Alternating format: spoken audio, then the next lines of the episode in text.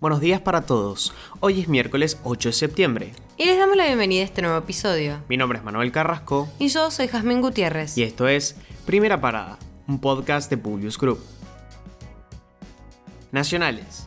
Tras la crisis de las exportaciones de carne, la inflación está descontrolada. Mientras la discusión nacional pasa por las elecciones, la inflación en la primera semana del mes ronda en el 1,6%. El país se quedó sin dólares genuinos de las potenciales exportaciones de carne. Los productores sufren la arbitrariedad y la desmesura de las decisiones oficiales y esto se ve reflejado en las góndolas que no dan respiro. ¿Se calmará el clima post-elecciones?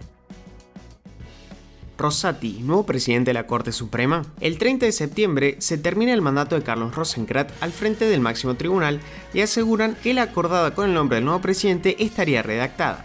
Lugar imprevisto para el exministro de Justicia se abre un nuevo conflicto con Uruguay. Luis Lacalle Pou anunció el día de ayer el claro avance de su país para concretar un tratado de libre comercio con China. Desde el lado argentino sostienen que no se está siendo transparente con el resto del Mercosur y que no hay un caudal de información adecuado con el resto de los miembros. Algunos analistas prevén que Argentina pide sanciones en el organismo de concretarse el tratado. El día de hoy llegan las primeras 100.000 vacunas de Pfizer al país. Se prevé que para este mes arriben 580.000 y en diciembre se complete la llegada de casi 20 millones de vacunas firmadas en el contrato de agosto pasado. En principio, quienes recibirán estas dosis serán quienes deban completar su vacunación con Sputnik.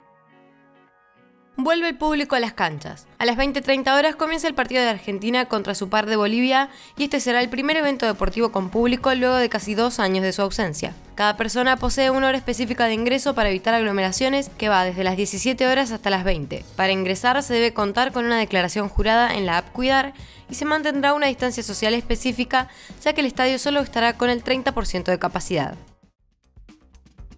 Internacionales. Los talibanes invitaron a Angela Merkel a visitar Afganistán. Esta propuesta se conoció luego de que la canciller alemana llamara el domingo a mantener negociaciones con los islamitas para continuar las evacuaciones. Durante una entrevista, el vocero del grupo insurgente dijo, entre otras palabras, queremos un entorno absolutamente seguro aquí en Afganistán uno que sea aceptado por todos los países del mundo y en el que crean los jefes de Estado y el gobierno.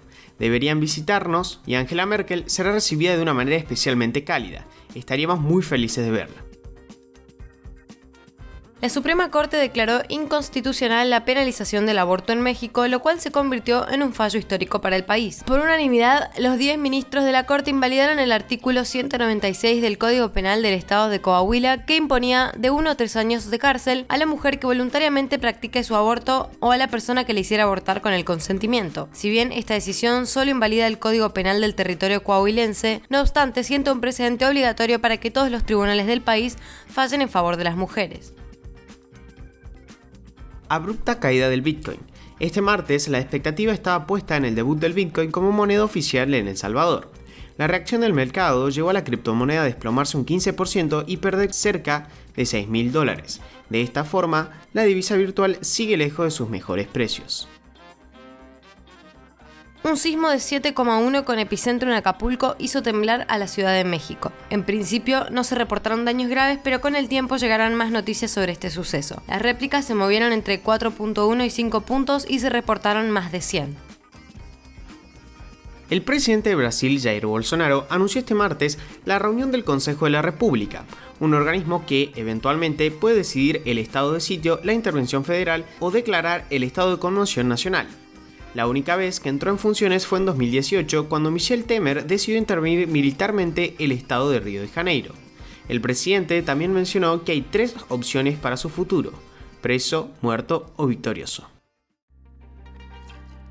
Ahora sí, los despedimos por hoy. Gracias por escucharnos. Si te gustó este podcast, compartilo con tus amigos. Esperamos tus sugerencias en nuestro Instagram, publius.com.ar o en nuestro Twitter, publius-group. Los esperamos en el próximo episodio de Primera Parada. Que tengan un muy buen día.